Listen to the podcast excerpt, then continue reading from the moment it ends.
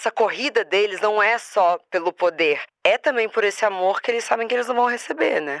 A gente se vê rindo de coisas que a gente se sente mal depois por rir, né? Mas eu acho também, como você, que eles são muito frágeis, muito frágeis. Então tem essa, essa defesa, o humor muito como defesa.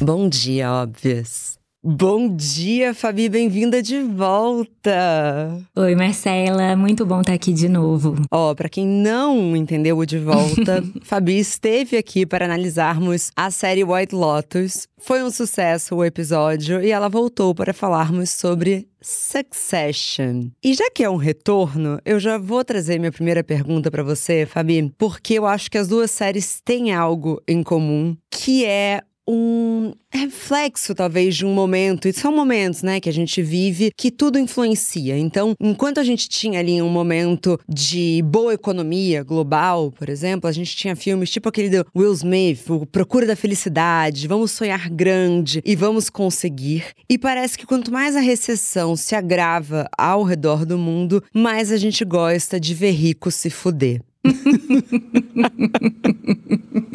Você vê esse paralelo dos momentos culturais de White Lotus e Succession? Vejo. É, eu acho que são grupos de pessoas bem diferentes. Primeiro que um a gente acompanha mais, é, digamos que o dia a dia corporativo e na outra a gente vê essas pessoas de férias, mas não exatamente as mesmas pessoas, né? Eu tava até conversando sobre isso com a Clara Drummond, uma escritora, que ela escreveu um artigo para Ilustríssima sobre é, Succession de maneira geral, sem spoilers. E eu tava dizendo para ela de paralelos, fazendo paralelos com White Lotus, e ela, ela, falou uma coisa muito divertida. Ela falou, na verdade, o pessoal de White Lotus é a Jerry, o Frank, as pessoas que trabalham pro Logan, né? Não necessariamente a família Roy. É, acho que a família Roy já tá num outro estatuto, assim, de riqueza e de poder, de influência. Absolutamente. Mas eu acho que tem muitos paralelos, principalmente se a gente pensar nisso que você falou, né? É, são duas séries que entusiasmaram muito as pessoas, as pessoas se engajaram muito em assistir, em comentar, escrever, falar. E as duas falam, de certo modo, de um mundo inacessível. É, de certo modo, não. É,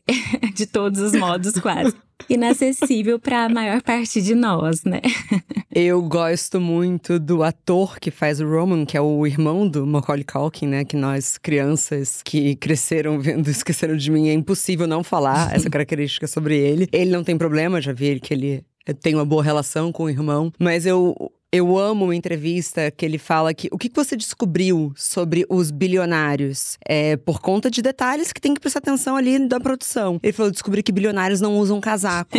e eu falei, meu, como assim não usam casacos? Porque eles estão sempre de um carro para um prédio, de um carro para um helicóptero, do helicóptero para um, pra um carro, para um para um avião particular, que seja, eles não estão na rua. Então, quando eles começaram a caracterizar eles, mesmo naquele inverno ferrado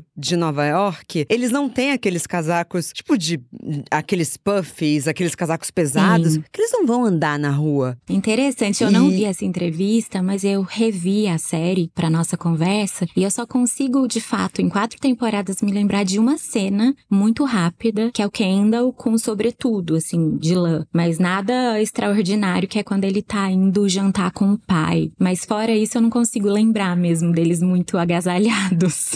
Não, e tem tudo a ver com a cena do Tom zoando a, as, a bolsa que a flerte do primo, primo, do primo Greg tá usando, que ele fala que tamanho de bolsa é essa. Uhum. E aí, quando eu fui entender aquele comentário, justamente porque os muito, muito, muito, muito, muito ricos, eles têm um carro esperando eles. Então ela não tem uma. Ela não precisa de muita coisa na bolsa. Então são bolsas menores. Então, assim, são coisas que viram essa grande paródia que é Succession. Até a Dani, antes da gente começar, é, perguntei: ah, vocês assistiram, vocês gostaram? A Dani falou: eu tinha odiado, e aí você me falou para assistir como comédia, e aí eu gostei. E esse é meu conselho para todo mundo que vai assistir Succession. Se você não entender que é uma piada, você vai odiar, você vai falar: eu odeio todos eles. É uma série de antagonistas, né? A gente não tem um herói. Sim, eu, eu acho isso uma das decisões mais interessantes, porque a complexidade que esses personagens atingem, eu acho que raras vezes eu assisti, eu vi, testemunhei, e é muito legal quando a gente tem a oportunidade de compartilhar o tempo, né, com o criador da série, e a série. Eu pude ir assistindo conforme saía, eu assisti todas as temporadas conforme saía, então eu passei mais de quatro anos, né, porque ela estreou em 2018, Sim. teve a pandemia no meio e tal, mas eu passei muito tempo com esses personagens, então dá a impressão que são pessoas pessoas mesmo. É, claro, pessoas muito, muito, muito ricas, mas pessoas. Mas eu acho que em algum lugar chega uma hora que também um pouco da, da apreciação e da obsessão com a série tem uma coisa assim, nossa, eles são muito ferrados. Como eles estão ferrados nesses, nessas dinâmicas familiares. Assim, minha família tem problemas, mas não é tanto. Sim. Tem, tem uma cena que, inclusive, uma pessoa fala isso. Falou, eu achei que a minha família era complicada, mas vocês estão em outro nível. vocês, estão em outro nível. E aí tem um artigo maravilhoso, acho que é do Los Angeles Times, dessa psicanalista que é especialista em pessoas bilionárias. e ela atende as famílias, uma coisa assim. E ela falou que ela não gosta da série porque parece que ela tá trabalhando. porque é exatamente o que ela o que ela convive e ela vê que são essas dores, essas ansiedades. Isso que você falou de ter assistido ao longo foi algo que me pegou muito no terceiro episódio da temporada. E aí já deixo aqui uma claquete. A partir daqui eu vou trazer spoilers. Uhum. Então, se você quiser pausar o episódio, assistir a série e voltar, por favor, fique à vontade. Que é no terceiro episódio, quando o Logan morre, que eu falei, eu, eu tava congelada, assim, uhum. assim, não, mas isso foi muito do nada, isso foi muito assustador. Não, é aquela coisa que você fica tão perplexo, mas acho também uma ferramenta da série porque ela não tem nenhum flashback. Ela não vai nem pra frente, nem para trás. Você tá vivendo junto com eles. Então você fica tão íntimo ao longo desses quatro anos que naquele momento, não sei como que você sentiu, eu quero te ouvir. Eu fiquei eu fiquei tão congelada quanto a Shiv, acho. Não como o, o, o Kendall. Não, o, Kendall. o, o acho que ele até se. Até que ele conseguiu. Não, o Kendall, quando ele vira e fala, eu não te perdoo. Eu não acreditei naquilo. Mas você acha que tem uma estratégia da série, do nosso emocional, da gente estar tá sempre tão no momento presente? Olha, é, eu também me senti muito consternada, assim, é horrível, né? Eu jamais pensei que eu fosse sentir compaixão por esses personagens nesse nível, mas nesse dia da morte do Logan, eu realmente fiquei muito emocionada. E não é que a série não nos prepara para isso, ela nos prepara desde o primeiro episódio, né? Desde o início, assim. É, eu acho que é no segundo episódio que ele tem o derrame, é, ou é no final do primeiro, mas é logo no comecinho da série. É, começa com o aniversário dele de 80 anos. Eu acho interessante também que o Brian Cox é mais jovem na vida, o ator que faz o Logan, né? E ele representa uma pessoa mais velha e de uma maneira muito convincente, assim. Eu acho, eu assisti de novo. Eu não sabia. Ele é mais novo que o próprio personagem. E eu acho tão convincente, assim, ele é muito tem sido ovacionado, mas de uma maneira muito justa, eu acho, porque assisti de novo agora os episódios em que ele tá se recuperando do AVC do derrame. Uhum. E é muito difícil fazer isso, né? Porque ele é muito potente, ele tem muita potência, muita assertividade, uma presença muito forte. Eu tava olhando agora que foram 39 episódios, ele participou de 39. Eu pensei, é realmente, mesmo quando ele morre, sempre tem um jeito dele entrar em cena. Eles encontram uma maneira dele aparecer, nem que seja numa gravação que eles estão é. assistindo, é. né? Não flashback, como você disse, que é legal, é, mas tem, tem um jeito dele continuar vivo, né? Até o final. É, mas a gente tá mais ou menos apresentada a ideia da mortalidade dele desde o primeiro episódio. E aí a gente assiste quatro temporadas, é, são 39 episódios, uma das temporadas teve só nove, né? Pra quem tem toque. Eles tomaram uma decisão e uma das temporadas só tem nove. Mas eu, eu acho que essa estratégia, eu acho muito interessante, que é assim, tá tudo posto, tá tudo anunciado. Não é uma série com grandes reviravoltas, embora tenha reviravolta o tempo todo, mas é quase Sim. que sempre a mesma, né? Quase que sempre a mesma. E mesmo assim a gente fica. Eu gostei de você ter falado que é uma paródia, uma sátira, porque também eu acho que é uma tragédia a moda dos gregos, né? Da, da mitologia é, clássica greco-romana, ou a moda do Shakespeare, mas ó, com certeza tem humor. Agora eu tô assistindo de novo e tô morrendo de rir. Eu morro de rir. Eu mo... Tem algumas dinâmicas ali que eu choro de rir e eu me sinto mal de estar tá rindo. Sim. Tipo de humor. Você fala, não, Marcela, isso tá... é muito errado. Sim. Mas aí quando você vê o Tom e o Greg, a dinâmica entre eles é, é, é quase a praça nossa, gente. É, é muito bom. Eu, eu acho que foi legal rever, porque as pessoas estavam defendendo muito Greg, assim, na internet, né? Acho que é isso que você falou. As pessoas querem encontrar alguém lá dentro daqueles personagens com, com quem elas podem se identificar minimamente e que uhum. podem defender. E o Greg, como era o mais pobre, fica mais fácil da gente se aproximar. Mas. Mas não chega a ser pobre. Não, não chega a ser pobre. E ele é super traíra. Acho que no quarto episódio da primeira temporada ele já mexe, assim, a, as peças do jogo. Talvez ele seja mais bobo, né? É, ele desempenha esse papel mais do palhaço da série, mas ele é super ambicioso e, e a ética dele vai conforme, é, assim, é super maleável. Todos ali, não tem ninguém que se salve. Na verdade, para mim, a que talvez jogue mais direto isso não quer dizer jogue limpo, mas jogue mais direto, é a esposa do Conan. Qual é o nome dela? A Willa.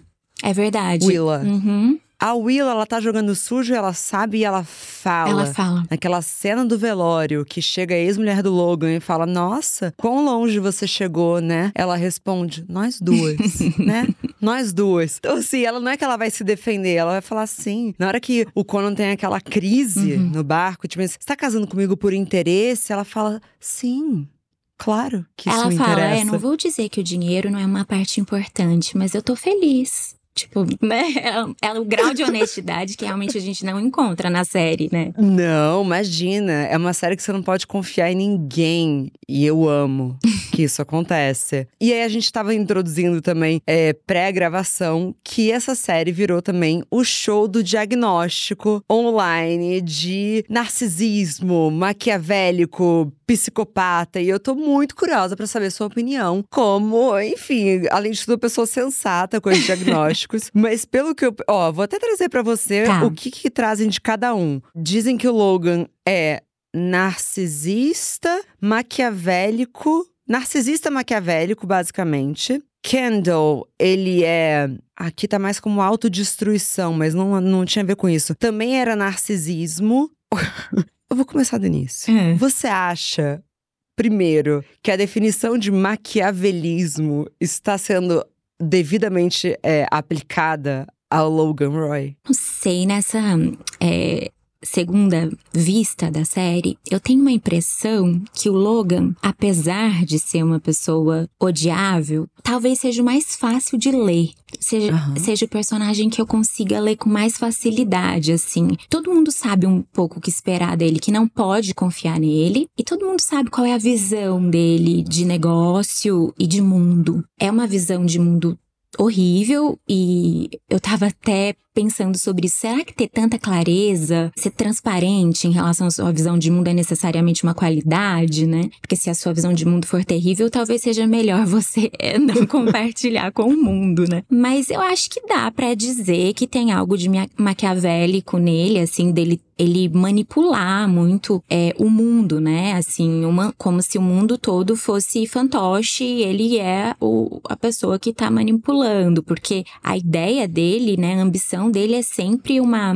ele repete isso várias vezes, ser o maior conglomerado de mídia, embora ele tenha uma visão mais tradicional do que é mídia, né? E ele tá muito ainda ligado em jornal, em, em notícia, principalmente de televisão. É, mas ele, ele tem essa, essa intenção de ser o maior conglomerado para unificar o discurso também. Então, eu acho muito legal quando eles dizem assim: ah, ele já conseguiu encerrar muitas guerras. E alguém diz guerras que ele próprio começou. Então, guerras que aconteceram no mundo, né? A eleição presidencial me deu esse episódio da eleição, eu me senti fisicamente mal, fisicamente Sim. mal. E para ele tava muito tranquilo, era o que ele faria mesmo, né? Manipular nesse nível, naquele momento, quem tá fazendo são os filhos, mas o tempo todo eles estão pensando o que ele faria, como ele agiria nesse nesse impasse aí. Então eu, eu acho que dá para dizer que o Logan é maquiavélico nesse sentido, sabe? Que que a gente. A palavra ganha vida, né? E eu acho que fica. É, no, no, senso comum, a palavra maquiavélico fica mais assim, como alguém que é ardiloso, que tem um plano, que tá manipulando, que tá usando os recursos que tem para manipular, para contar a verdade dele.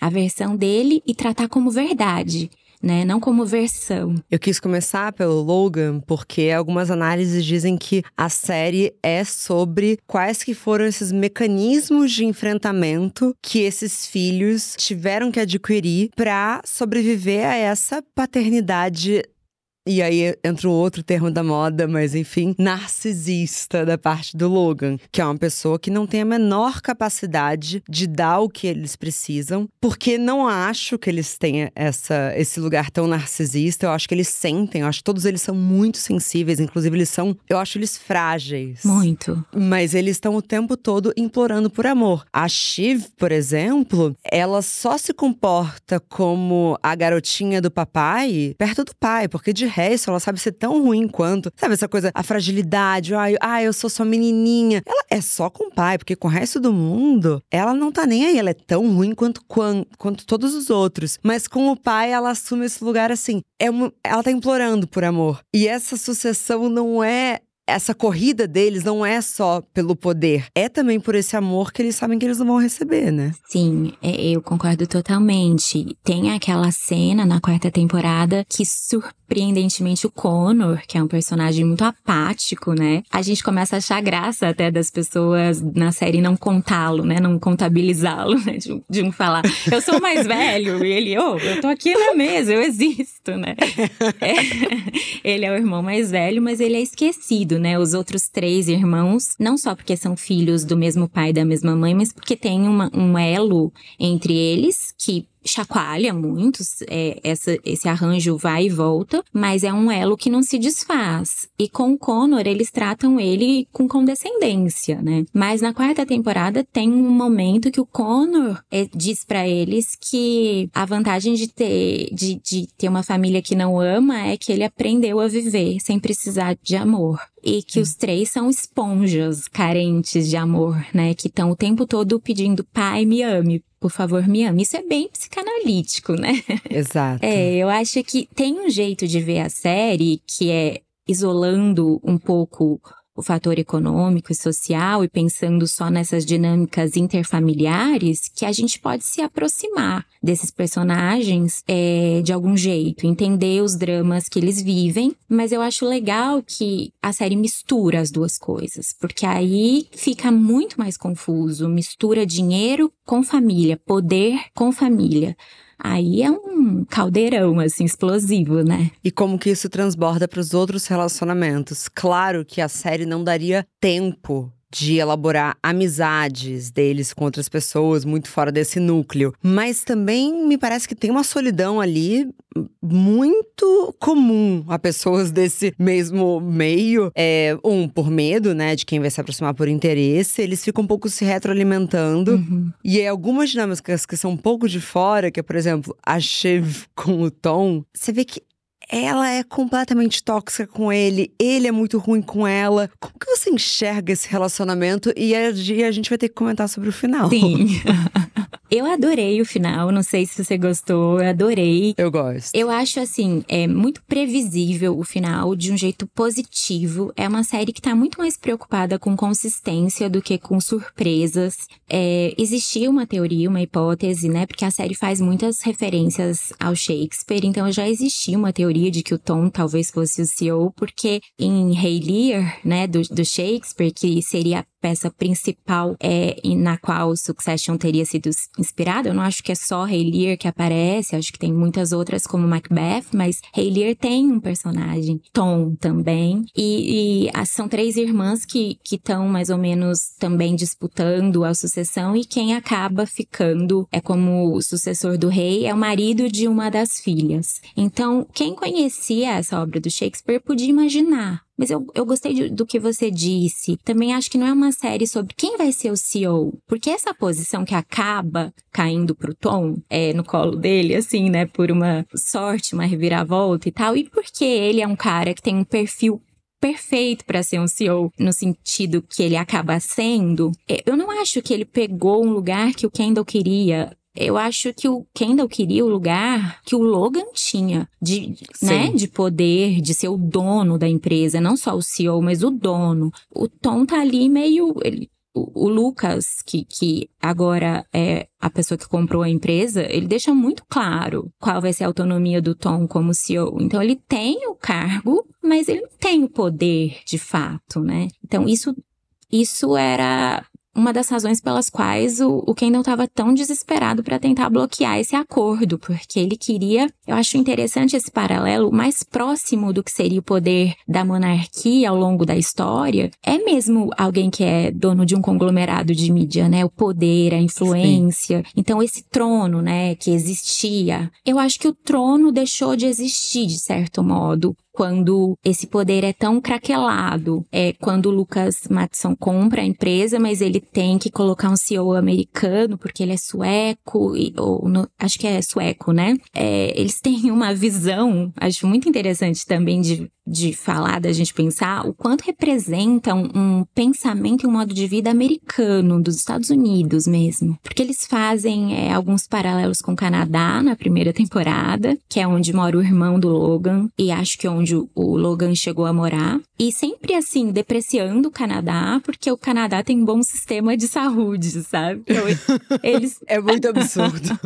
que é o que a Jerry fala também na última temporada em relação à Europa, né? Ela fala: a gente tem uma vantagem em relação a eles, porque eles são muito soft, acho que ela fala, né? Porque eles estão acostumados com estabilidade econômica, com sistema de saúde eficiente. Se eles fossem criticar o Brasil, eles vão falar que a gente tem lei trabalhista, olha que absurdo. então eu acho que tem essa exaltação desse pensamento é, é, dos Estados Unidos, que é um pensamento é, da resiliência, né? Do quanto você está submetido a todo tipo de provação e como isso que é ter algum valor, assim. É, na primeira temporada, quem faz um contraponto a isso é o irmão do Logan. Um contraponto frágil, mas é um contraponto. E depois isso vai aparecendo, né? É, eu acho também muito interessante o arco do Tom como personagem, porque hum, se tem uma pessoa que eu acho que começou a série com alguma virtude, eu acho que é o Tom. Porque o Tom, no começo, quando ele soube daquele escândalo lá que caiu no colo dele quando ele assumiu o cargo ali é, da diretoria dos parques e, e cruzeiros, ele tem um, um, uma, um, dilema, digamos. Ele fica com um dilema quase que moral. Não é só moral, também tem interesse dele, mas ele acha que talvez a coisa correta a fazer seja trazer isso à tona dar nome aos bois e, e enfim, penalizar Sim. as pessoas e tentar separar a empresa das pessoas. E rapidamente ele é desencorajado a fazer isso, né? É, esses diálogos de Succession também, que às vezes as pessoas não gostam da série por essa razão, elas pensam, começam a assistir e têm dificuldade de entender. Eu sempre, quando alguém me pergunta, vale mesmo a pena eu falo, vai mesmo sem entender as conversas. Tem muito jargão é corporativo, tem muita conversa que é assim, a pessoa tá dizendo o contrário do que ela quer dizer. E aí você pega isso meio no, no meio, assistindo, né? No começo. É pode parecer confuso. Por exemplo, tem um dia que o Tom aparece com o olho roxo e eu fiquei, será que eu perdi alguma coisa? Não consigo lembrar por que, que o olho dele tá roxo. Demora até alguém perguntar para ele por que, que ele tá com o olho roxo. E no fim é porque ele e a Chive tinham tido é, uma, é, uma noite acalorada, não era briga, não era nada. E fica um tempão do episódio, ele com aquele olho roxo e a gente sem saber se perdeu alguma informação, o que, que aconteceu. Acho corajoso. Então, por isso que meu paralelo é muito The Office. Uhum. É, é o Dwight que vai chegar de, sei lá, de, de cueca e você vai entender no minuto 15 o que que tá acontecendo. É, é comédia. Eu é concordo comédia. com você. Eu acho que até a câmera meio faz uma homenagem ao The Office, né? Faz. O estilo de filmagem. que incomoda muita gente no começo, mas depois a gente se acostuma. É um pouco a graça É. da série também, essa câmera, né? Tem esse canal no YouTube chamado The Nerd Writer, que é que é Maravilhoso, sensacional. maravilhoso. Sou completamente viciada. E que eu percebi quando ele falou: ah, você tem que encarar a câmera como um outro personagem. Uhum. Ele também.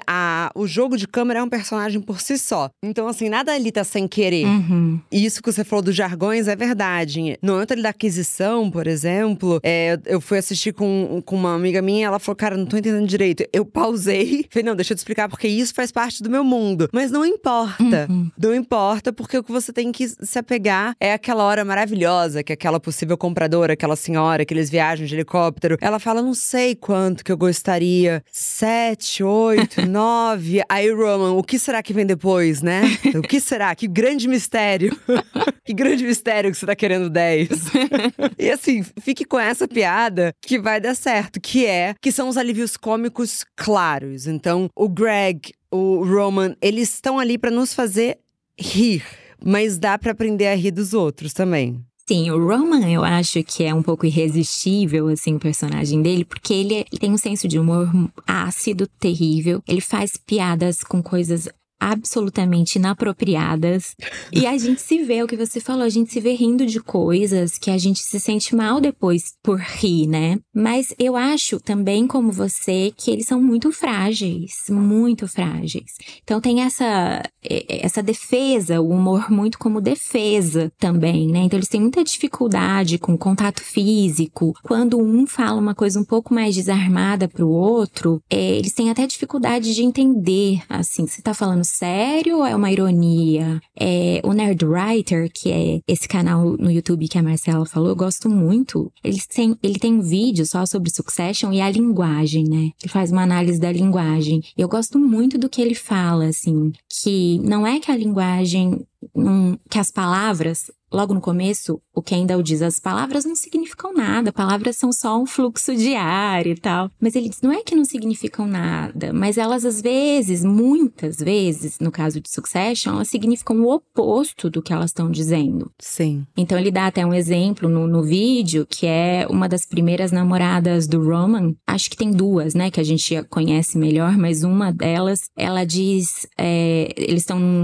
num jantar, num almoço de ação de graças, e tá, tá todo mundo agradecendo. Por alguma coisa. E aí ela diz: Ah, eu agradeço pelo Roman não ser egocêntrico, egoísta, por ele nunca se colocar em primeiro lugar, por ele ser um cara que nunca é, é infiel. E é, ela tá sendo super irônica, né? Ela tá dizendo o contrário disso. Então, isso confunde muito. Ele até diz, quando eles dizem. Eu gosto muito de- desse episódio do Nerd Writer que chama Say What You Mean. E em português eu fiquei pensando qual seria a melhor tradução, né? Fala a verdade, fala sério, não sei. Mas é mais ou menos diga o que você quer dizer de verdade. Eles nunca dizem exatamente o que eles querem dizer. Gente, Fabi acabou de citar o meu vídeo obra-prima do YouTube. Eu, eu vejo esse vídeo, Say What You Mean, assim, acho que de 15 em 15 dias, porque é a melhor análise de roteiro, de escrita, de construção de personagem. Pra quem trabalha com criatividade e texto, é, é apaixonante. Então, assim, assistam. E é, e é exatamente isso. Não sei qual seria. Diga o que você realmente quer dizer. É, a gente Não não, tem essa expressão, né? Então, mas é muito rica, é muito a análise que ele faz é muito bonita. É curto, são vídeos curtos, né? Que ele consegue com É. muita clareza e como ele traz as cenas pra pra gente, enquanto ele analisa, a gente se dá conta mesmo vendo a cena que ele tem toda a razão. Vale muito a pena pra quem assistiu Succession assistir esse esse vídeo. Em tempo, só pra gente parar com esse publi do canal. o vídeo sobre Parasita é melhor, é tão bom quanto o filme. Eu acho, Ponto. eu acho que realmente é o meu canal favorito também no YouTube. Olha a coincidência!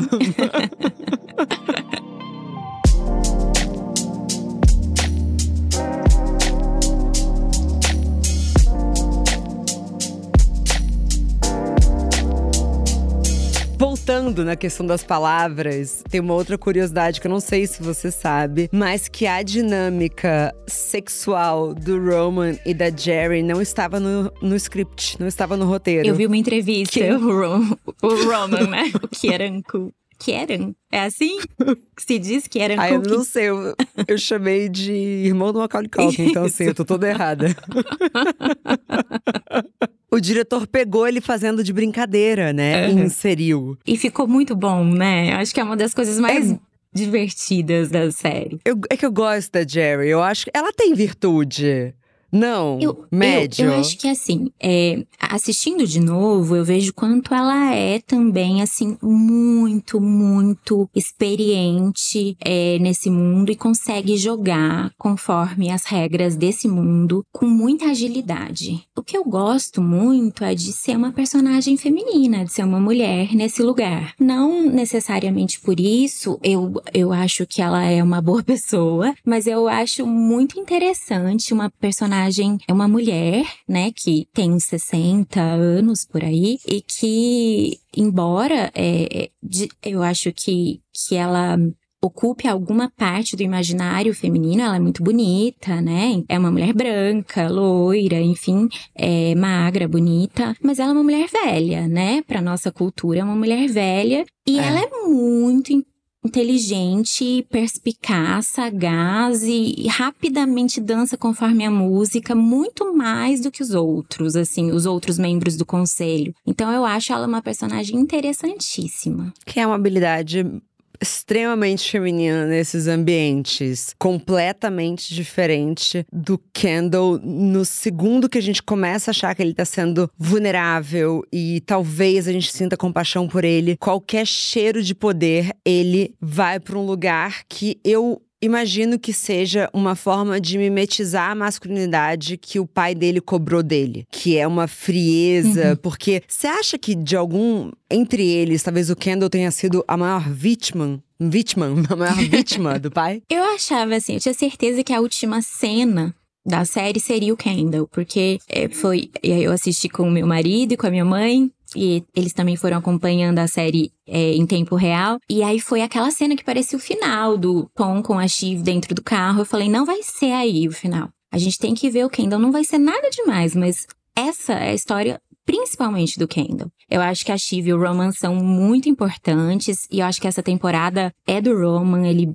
tem cenas extraordinárias, ele brilhou demais, mas é a história principalmente do pai com o Kendall, né? Porque na verdade ele é o mais preparado, digamos assim, para suceder o pai nos negócios. Ele mesmo fala isso no último episódio, ele diz para Shiv: "Eu sou um homem de um trabalho só, né? Eu sou eu preparei a minha vida toda para isso. Sem isso eu não sou nada. A Shiv tem outras coisas. O Roman tem outras é. coisas. O Kendall não tem nada, né? Ele, ele tinha, mas ele foi abrindo mão no caminho. Eu acho que ele se tornou eticamente muito parecido com o Logan, assim, mesmo que ele seja uma pessoa que parece que tem um pouco mais de crise de consciência, mas ele faz da mesma maneira, então, né, como nas eleições, ele se sentiu mal, mas ele fez. Então, eu acho que ele, ele tinha é, uma relação preciosa com a ex-mulher, assim. É, no começo até tem a possibilidade deles voltarem. Ele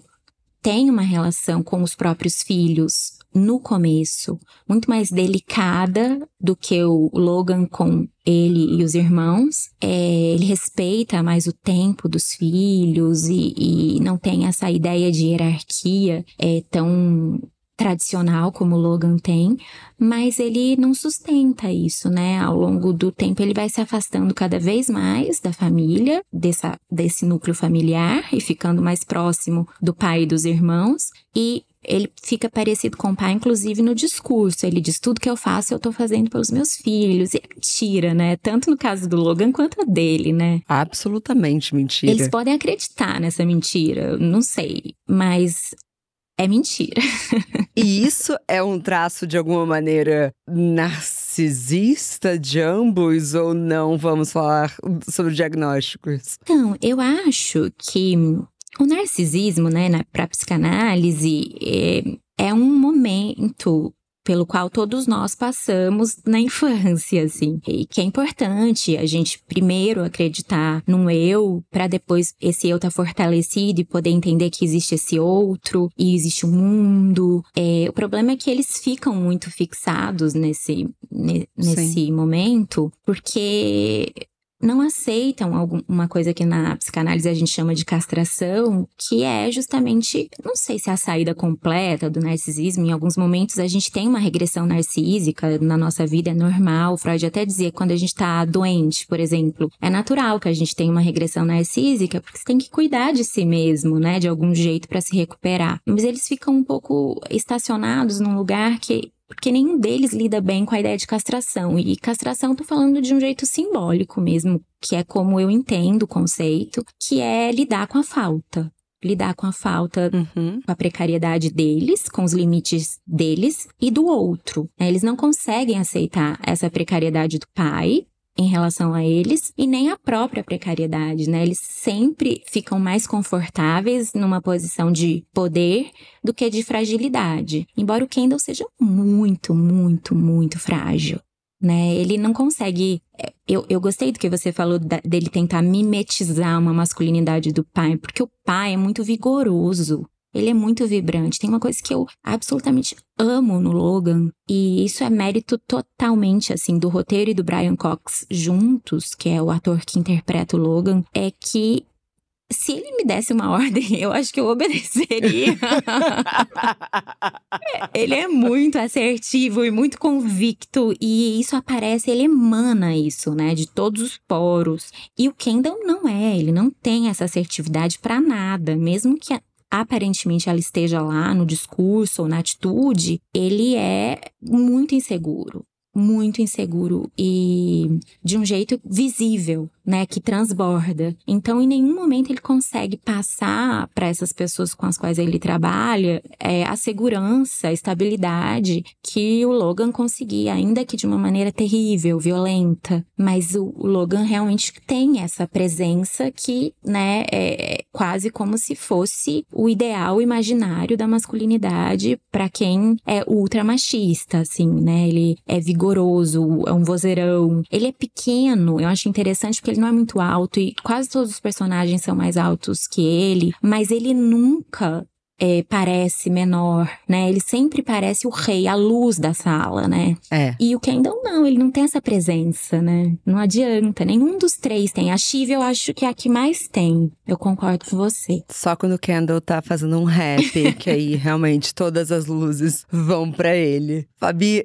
o que, que você acha? E agora é um pitaco que o Kendall está pensando naquela cena final? Eu, eu tô achando tão legal rever a série, porque tô com vontade de rever, assim, muitas e muitas vezes. Tem muitos momentos parecidos com aquele final durante a série. Tem muitos episódios que terminam quase que de uma maneira irmã, simétrica, sabe? Que é sempre o Kendall. Uhum arrasado depois de tentar um movimento arriscado, fracassar. E é ele sempre contemplando o próprio fracasso, né? É uma, ele tem uma coisa mesmo, você tinha falado de autodestrutiva, uma coisa quase masoquista, assim, né? Ele vai para esse lugar muito fácil, assim. É, então, eu acho essa cena muito parecida com muitas outras que a gente assistiu, por isso que eu acho que é um bom final, porque parece mais com a vida, a gente tende, né, a, a sofrer é, transformações e mudanças, mas não imensas, assim como a gente às vezes vê em alguns filmes e em algumas séries. E no caso do Kendall é tão interessante porque ele faz todo esse percurso, ele tem várias jogadas muito ambiciosas. Revendo a série agora, tentando rever pela perspectiva um pouco do Logan, porque da primeira vez eu assisti, acho que um pouco mais time Kendall do que time Logan. Talvez porque eu o Kendall é um pouco mais, pelo menos no discurso, progressista, consciente, questiona algumas coisas, é, de um jeito muito precário, mas enfim, entre os dois, né? Sim. né? Mas agora eu tô tentando assistir, porque eu vi umas entrevistas que o Brian Cox defende o Logan, né? Ele fala, ele, ele ama os filhos dele, é que eles são terríveis. E eu falei, cara, não é possível assistir a mesma série que esse cara atuou. Será que eu entendi tudo errado? e agora eu tô assistindo e tô achando mesmo, assim, é, fico pensando nessa coisa da fragilidade da velhice e como é ambicioso e prepotente da parte do Kendall querer se apropriar da empresa do pai para imprimir a visão dele. Sim. Ele tem dinheiro e para começar uma outra empresa com outra visão. Não é essa a questão, mas ele quer aquela. Ele quer a posição que foi do pai, né? Isso é muito simbólico. É verdade. Eles, na verdade, eles poderiam querer muita coisa. Sim. Mas eles querem aquilo e, e, acabou. Podendo se ter tudo. É, não é uma questão de dinheiro. É muito mais de poder e de status do que de dinheiro. É, e de pelo menos se eu não pude ter amor desse pai, eu quero sentar na mesma cadeira que ele. é, um, é um jogo ali. Fabi, enquanto você está órfã de Succession e aguardando a próxima temporada de White Lotus, o que você vai assistir? Eu tô curiosa. Eu tô é, revendo pela terceira vez Succession, né? Então eu acho que eu ainda vou passar um bom tempo com a série. É, eu tenho pensado, inclusive, que ela vai render muitos trabalhos acadêmicos, porque Uau. Cada episódio eu acho que tem muita muitas referências, tem muita coisa que se a gente puder pausar e pesquisar, pensar, é, a gente aproveita. Então eu acho que é uma série que vai ficando melhor da segunda vez. Então acho que eu vou ficar ainda com Succession. Gostei. Mas isso não quer dizer que eu, não, eu não vou deixar de experimentar outras coisas que saem, porque eu gosto bastante de série. Então eu vou sempre dar uma espiada, mas eu acho que relação a longo prazo vai ser com Succession até chegar o White Lotus. e a gente tem também a última temporada da Amiga Genial vindo aí, né? Tem. Esse, acho que sai esse ano, né? Esse não sai esse ano, no começo do ano que vem. Tomara. Fabi, muito, muito, muito obrigada. Imagina. Até a próxima série obsessão de nossa parte. Foi delicioso. Sempre é, muito legal. Obrigada pelo convite.